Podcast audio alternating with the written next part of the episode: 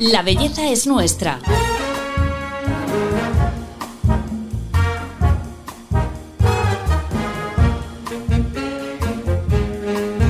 Un podcast de Telva. Hola a todos, bienvenidos a un episodio más de nuestro podcast. Yo soy Paloma Sancho y hoy vamos a hablar de cómo la salud y el aspecto de tu piel puede cambiar con la alimentación. Para hacerlo tenemos a la farmacéutica y nutricionista Paula Martín Clares, que además es experta en dermofarmacia. Paula, bienvenida. Es un placer estar aquí contigo, Paloma, hablando este ratito sobre salud, eh, bienestar, nutrición y piel. Así que muchísimas gracias por invitarme, Paloma. Bueno, es que además tienes un libro maravilloso que se llama La salud de tu piel está en lo que comes, que es una auténtica guía que tiene hasta menús semanales, me, parece súper práctico para tener la piel, eh, bueno, pues eh, completamente sana en función de lo que comemos o lo de que dejamos de comer, ¿no? Sí, la verdad es que para mí ha sido un sueño, siempre había imaginado con escribir este libro, así que el día que me lo propusieron, que me propusieron como un tema en concreto, yo luché para que fuera este libro porque era un libro como necesario para tener yo en mi mesilla de noche y necesario para que todos los farmacéuticos nutricionistas, y no solo ellos, sino todos los consumidores lo tuvieran a mano para que pudieran subrayarlo como lo tengo yo, lleno de post de que pudieran llevarlo a la compra y así saber qué mm. alimentos son buenos para la piel o son perjudiciales. Sí, yo la parte final en la que están los, los menús me entran ganas de, recortarlos y ponerlos en la nevera. Eso es, porque hay tres menús que es algo que me piden mucho mis seguidores, que les ayude a realizar menús semanales un poco más globales para que ellos puedan aprender. También mi misión es como que nunca dependan de mí, sino intentar enseñarles a que ellos eh, aprendan y lo creen por, por ellos mismos. Paula, ya sabemos que la alimentación es muy importante para la salud en general, pero ¿cómo de importante es o cuál es su impacto real en la piel y en el pelo? Pues Paloma, decirte que la piel es el órgano más grande de nuestro cuerpo y al final es uno de los que más descuidamos. Eh, decirte que al final el cuerpo humano es muy, muy, muy inteligente. Si nosotros no estamos tomando los nutrientes eh, necesarios para que otros órganos funcionen, que son vitales, como el mm. pulmón, el corazón eh, o el hígado, al final tu cuerpo no lo va a destinar a que tú tengas una piel más luminosa y radiante o que no se te caiga el pelo. Al final tu cuerpo es inteligente y lo va a llevar a otros aspectos. Por eso es de vital importancia tener una buena alimentación para que se vea reflejada en la piel. O sea, que parece ser que como para el cuerpo eh, la piel es un órgano de segunda. Sí, porque al final es verdad que tiene funciones vitales como, eh, pues al final es como nuestro escudo protector del medio ambiente y es nuestra capa protectora que nos protege, por ejemplo, del frío, pero al final tampoco es un órgano que digas es vital.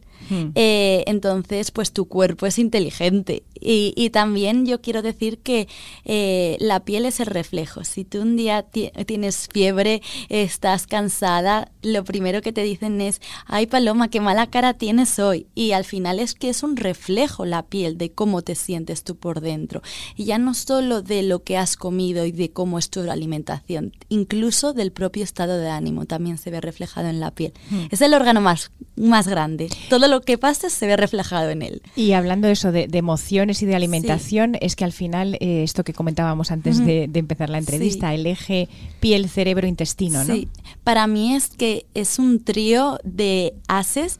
Eh, yo me especialicé en dos, que es al final intestino, eh, piel, porque mm, es donde más me gustaba enfocarme y estudiarme y ahora que soy como un poco más experta en ese tema, me está encantando ahora leer y aprender sobre la relación también de piel con ese eh, cerebro, con esas emociones de tus sentimientos y con la alimentación. Es que los tres tienen relación. La alimentación con cómo tú te puedes sentir, si por ejemplo, incluso si un día te levantas, si eres más feliz, es que eso influye en la alimentación y eso a la vez se va a reflejar en tu piel.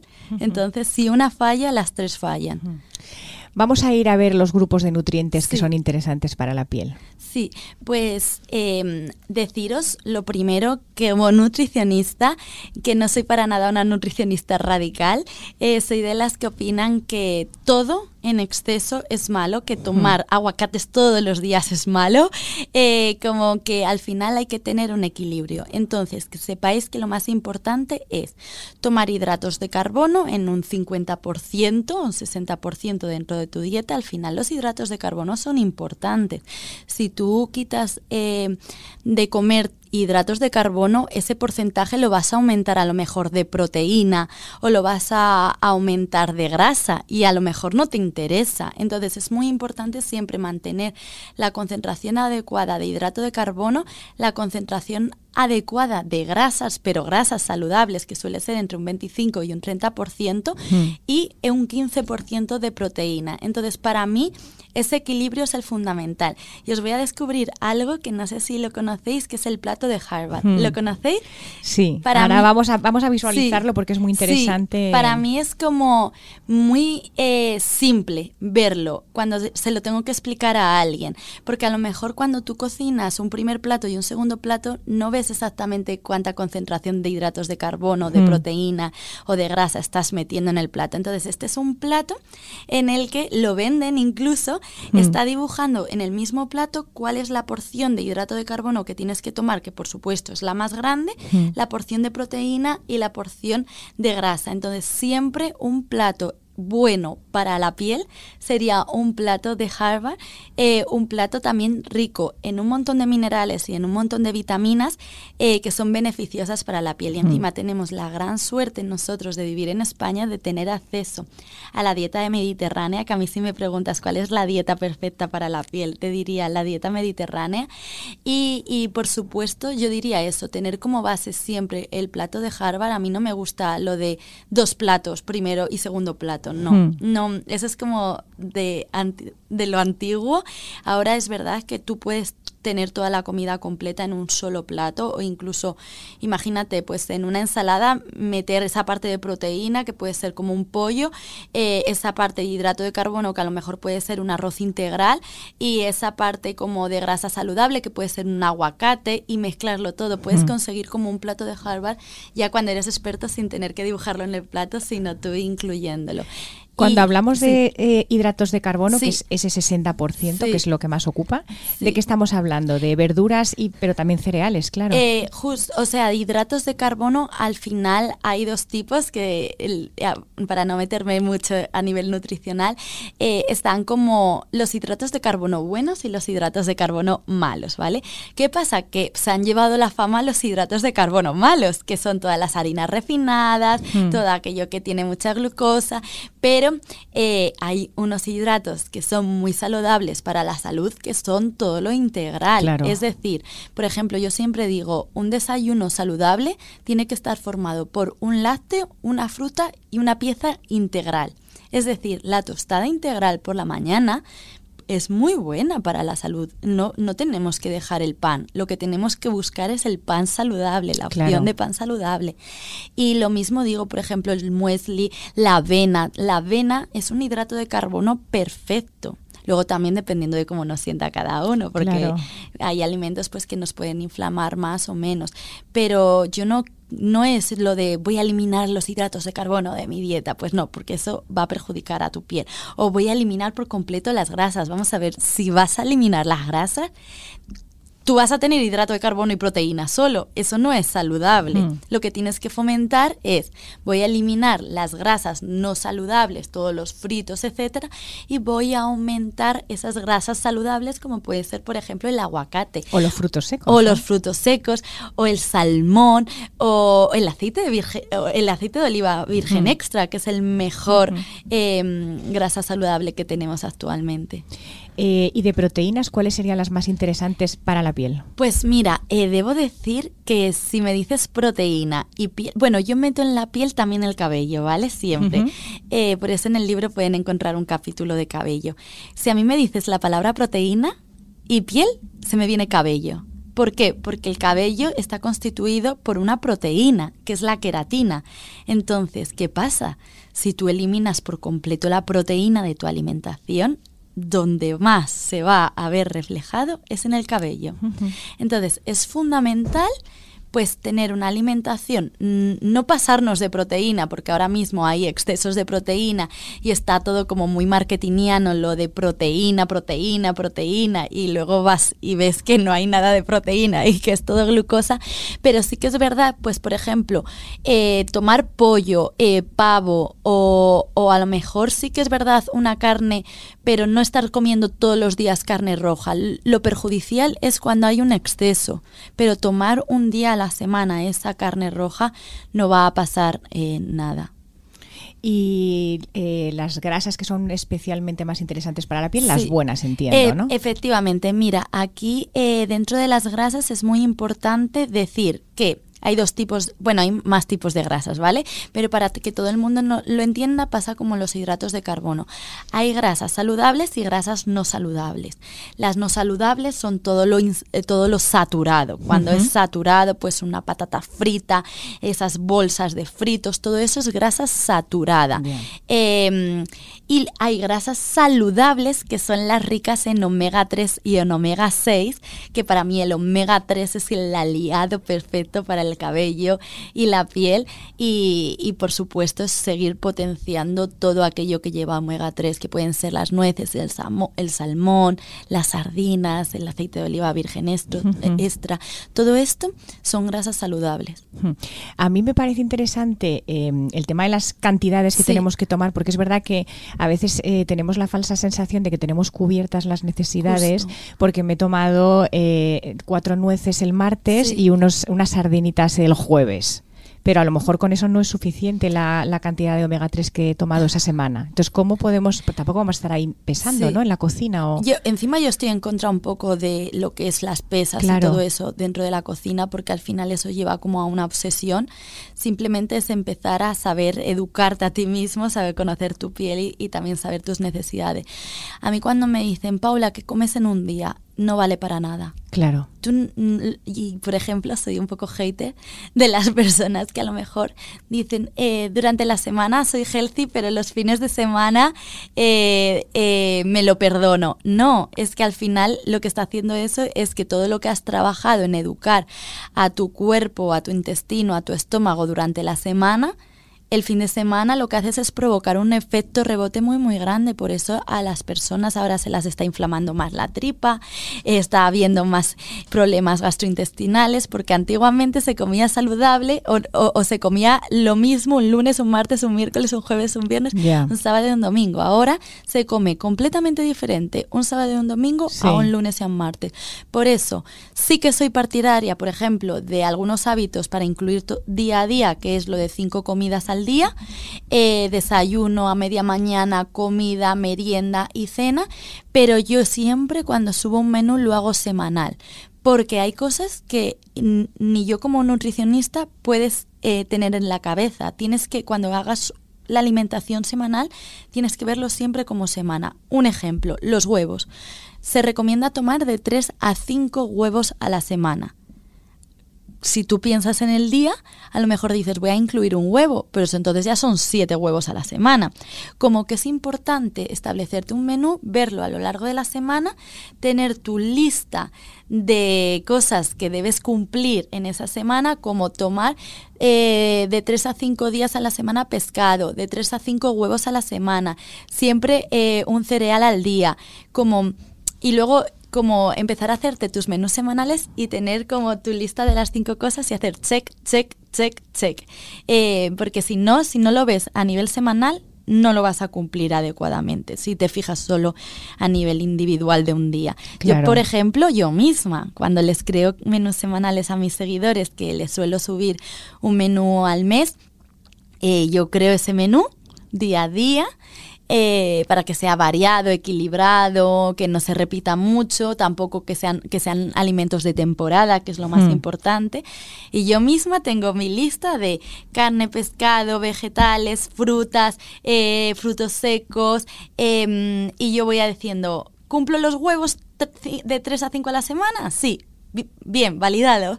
Eh, ¿Cumplo los frutos secos a la semana la cantidad exacta? Validado. Como que yo misma incluso me lo corrijo.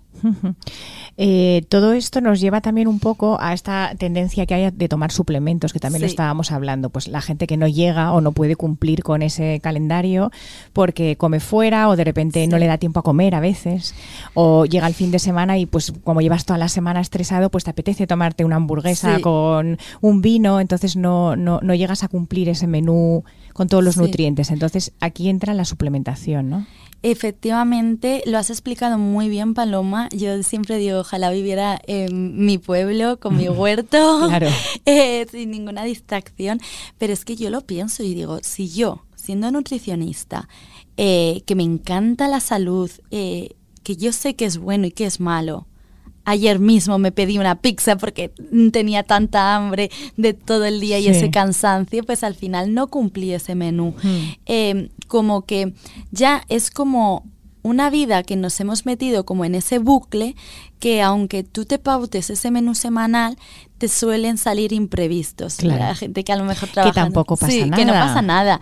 Y al final es también saber, pues, ¿Qué consecuencias puede tener eso? Que a lo mejor si yo estoy acostumbrada a comer saludable y ayer me tomé una pizza, pues a lo mejor puede que hoy mi piel lo refleje o mi abdomen lo refleje. Ah, eh, ¿De qué forma lo puede reflejar la piel? Pues mira, eh, decirte que la piel es que es el reflejo del alma. Yo, mi libro, siempre lo digo que que no he, vale, sí, está escrito con un montón de evidencia científica y muchos artículos que me he leído, pero está recogido de dos experiencias que yo he vivido y he podido comprobar cómo la alimentación me ha afectado a mí eh, negativamente y me ha afectado a mí positivamente y, he experimentado con ello. Y una cosa que quiero que los, lo veáis y lo comprobéis vosotros es la deshidratación de la piel. Hmm. Ninguno, y me apuesto a decir que ninguno cumplimos la ingesta de agua al día, que son como 2,5 litros de agua. El día que encima tú sabes que no has bebido agua, porque yo hay días que digo, madre mía, no he bebido nada de agua, por ejemplo, ahora en invierno, tu piel lo refleja. Da igual la cosmética que tú te vayas a poner. Pues esa, tirantez, esa, esa tirantez, esa sensación de sequedad, esa sensación de falta, porque eh, la, hidratación y la deshidratación en la piel es algo reversible, que si tú ingieres agua, el, tu cuerpo lo va a reflejar. Entonces, por ejemplo, eh, en eso es de lo que más noto al momento al día siguiente. Es verdad que luego pues hay cosas que se ven a largo plazo. Yo siempre lo cuento y fue que mm, voy a contar brevemente como mi historia, hago un spoiler del libro, pero les animo a leerlo, que mi madre era una no era nutricionista, había estudiado derecho, o sea que nada que ver, pero era una apasionada del mundo de la nutrición y, ella desde muy pequeña me ponía las nueces, eh, yo las escondía, eh, era como muy rebelde, yo comía fatal de pequeña, pero muy, muy, muy mal. Eh, y, y, y yo no entendía, yo siempre le decía, mamá, quiero tener ese pelazo, quiero tener el pelazo. Y mi madre me decía, Paula, pues tienes que comer, pues ¿cómo vas a tener ese pelazo y esas uñas si no comes adecuadamente? Y yo decía, vaya tontería, me lo está diciendo porque como fatal y para motivarme por algún lado.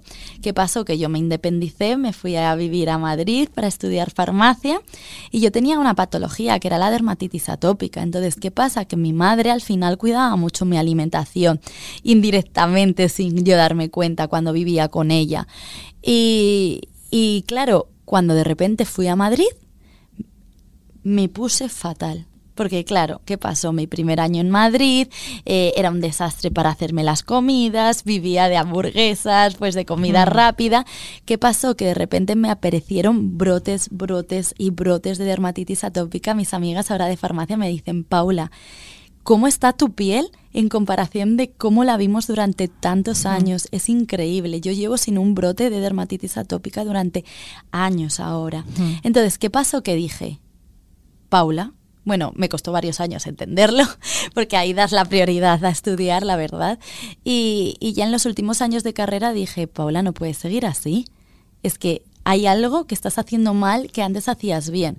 Entonces empecé a incorporar los hábitos que mi madre me había inculcado. Por ejemplo, lo de las tres nueces al día, que obviamente no se va a reflejar perfectamente en tu piel, pero es un pequeño hábito que no cuesta, que tú siempre hmm. puedes llevar tres nueces en, en, tu bolso. Que tienen que ser tres. Es que esto me, da mucha rabia a mí con los frutos secos. Sí, o sea, porque al final se también... pueden comer muy poquitos. Sí, es verdad, eso totalmente, porque al final tampoco te sirve de nada tomarte una bolsa entera de almendras, porque estás aumentando también mucho los niveles de grasa, aunque sean saludables. Entonces hay que tomar, yo siempre digo como lo que una te cabe en el lo que te cabe en el puño, muy bien.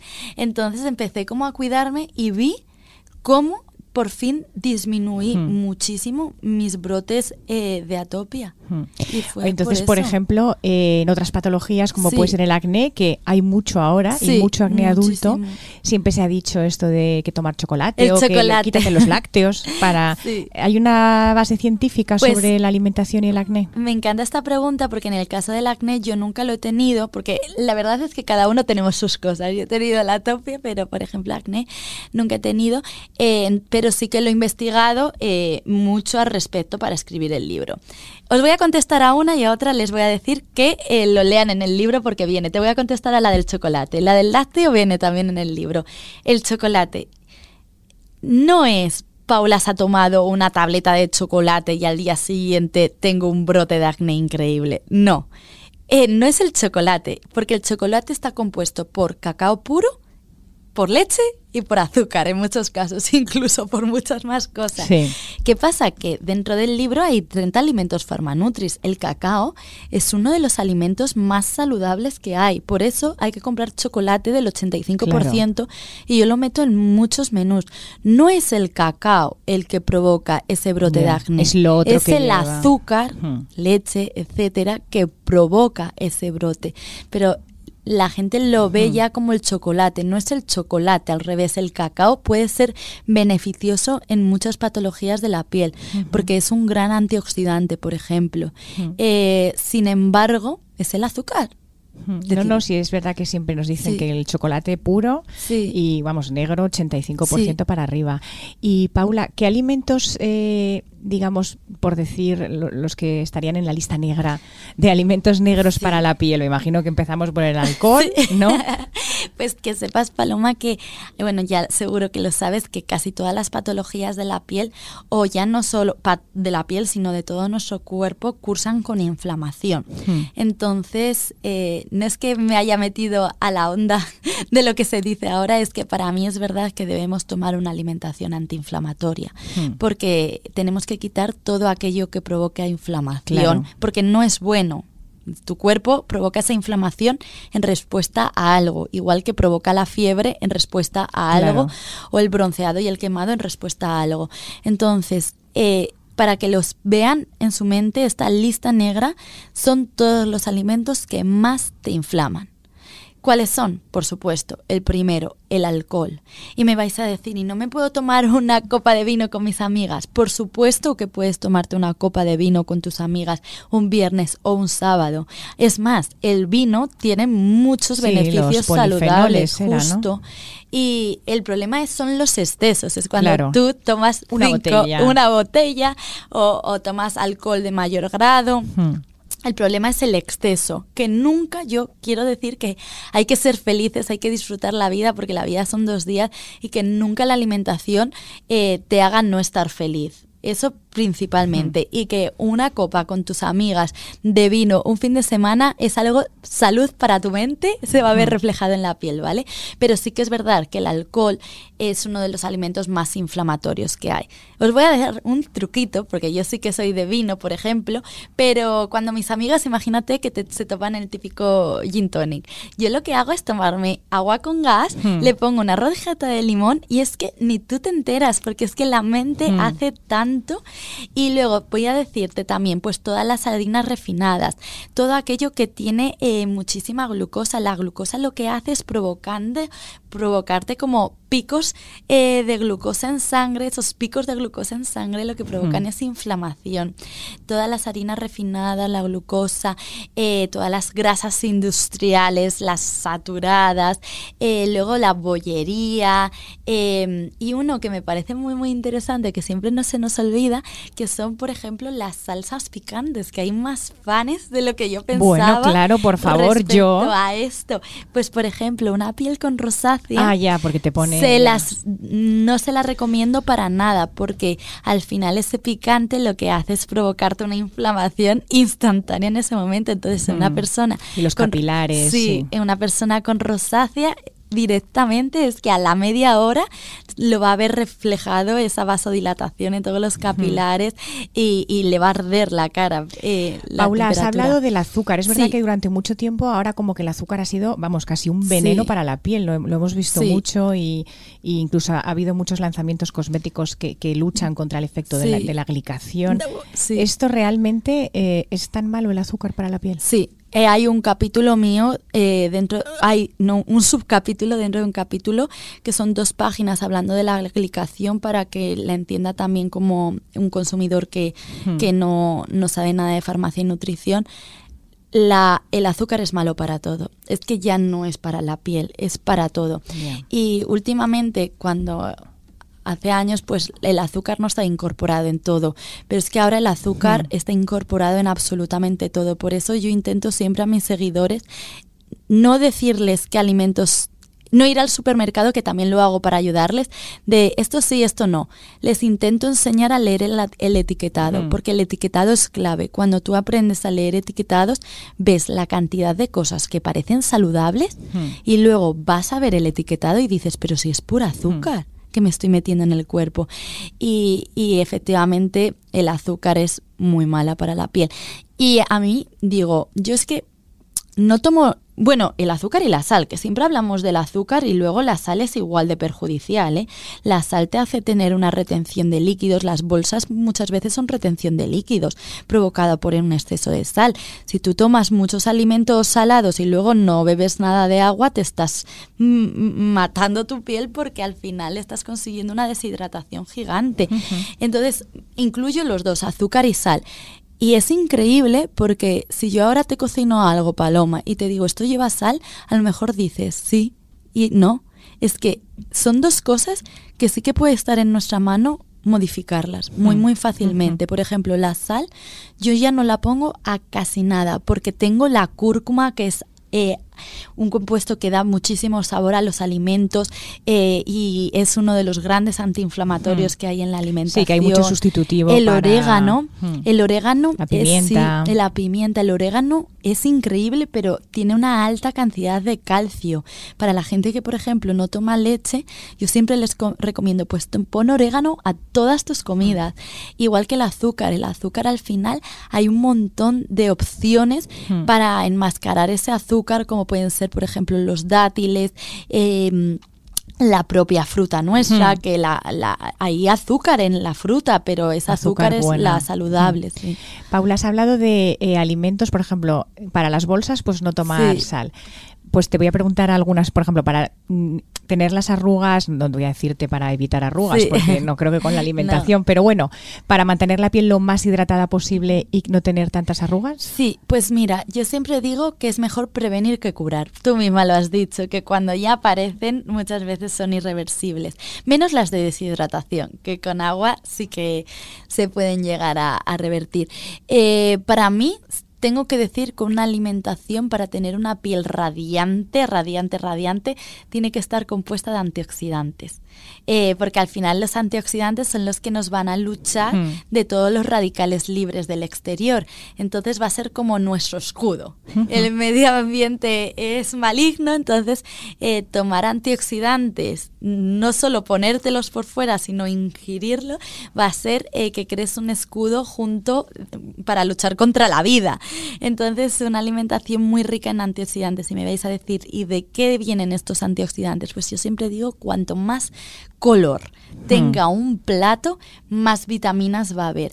Y siempre pensamos que antioxidantes solo es la vitamina C y solo es la naranja, pues Que sepáis que, por ejemplo, el kiwi tiene muchísima más vitamina C que la naranja. Muchísima, muchísima más. Entonces, por ejemplo, pues incorporar kiwis, em, eh, también naranjas, pero sandía, alimentos con mucha vitamina C. No solo está en la fruta, también hay verduras con ello. Y luego una vitamina que a mí me parece esencial y es una gran antioxidante es la vitamina E. Entonces también tendríamos que incorporarla en nuestra alimentación. Pero en definitiva, si me tengo que quedar con algo, diría una alimentación antioxidante rica en vitaminas y también en algunos minerales como puede ser el zinc, el selenio, el magnesio, que nos ayudan mucho a fortalecer esa piel y a luchar contra el exterior. Bueno, Paula, pues tomamos nota de estos consejos, pero te voy a pedir más, porque terminamos ya la entrevista, pero quería que nos dijeras cinco, los que tú dirías que son los superalimentos para, para cuidar la piel.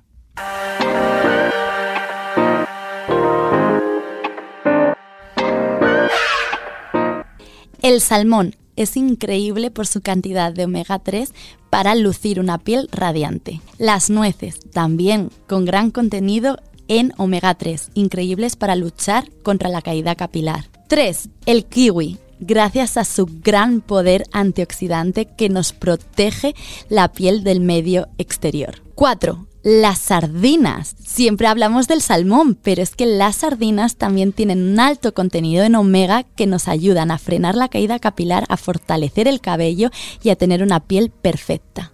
El 5. La cúrcuma, el gran antiinflamatorio por excelencia. Al final la piel necesita una alimentación antiinflamatoria. Supongo que podría estar bastante cabreado con lo que me pasó pero cuesta seguir enfadado cuando hay tanta belleza en el mundo.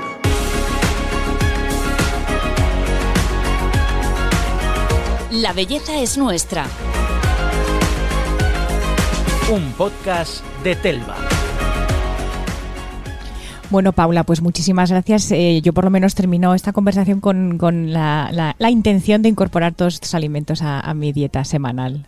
Muchísimas gracias Paloma, para mí es un honor estar aquí compartiendo esta mañana contigo y seguir aprendiendo porque yo en cada entrevista también aprendo de mí misma y me guardo también algunos consejos que digo como que me los recuerdo a mí misma para seguir implantándolos durante la semana. Muchas gracias a Telva y a ti por invitarme Paloma. Claro que sí, hay que proponérselo cada semana, cumplir los retos. y gracias también a vosotros por estar siempre al otro lado. Os esperamos en el próximo capítulo de La Belleza es Nuestra. Hasta pronto.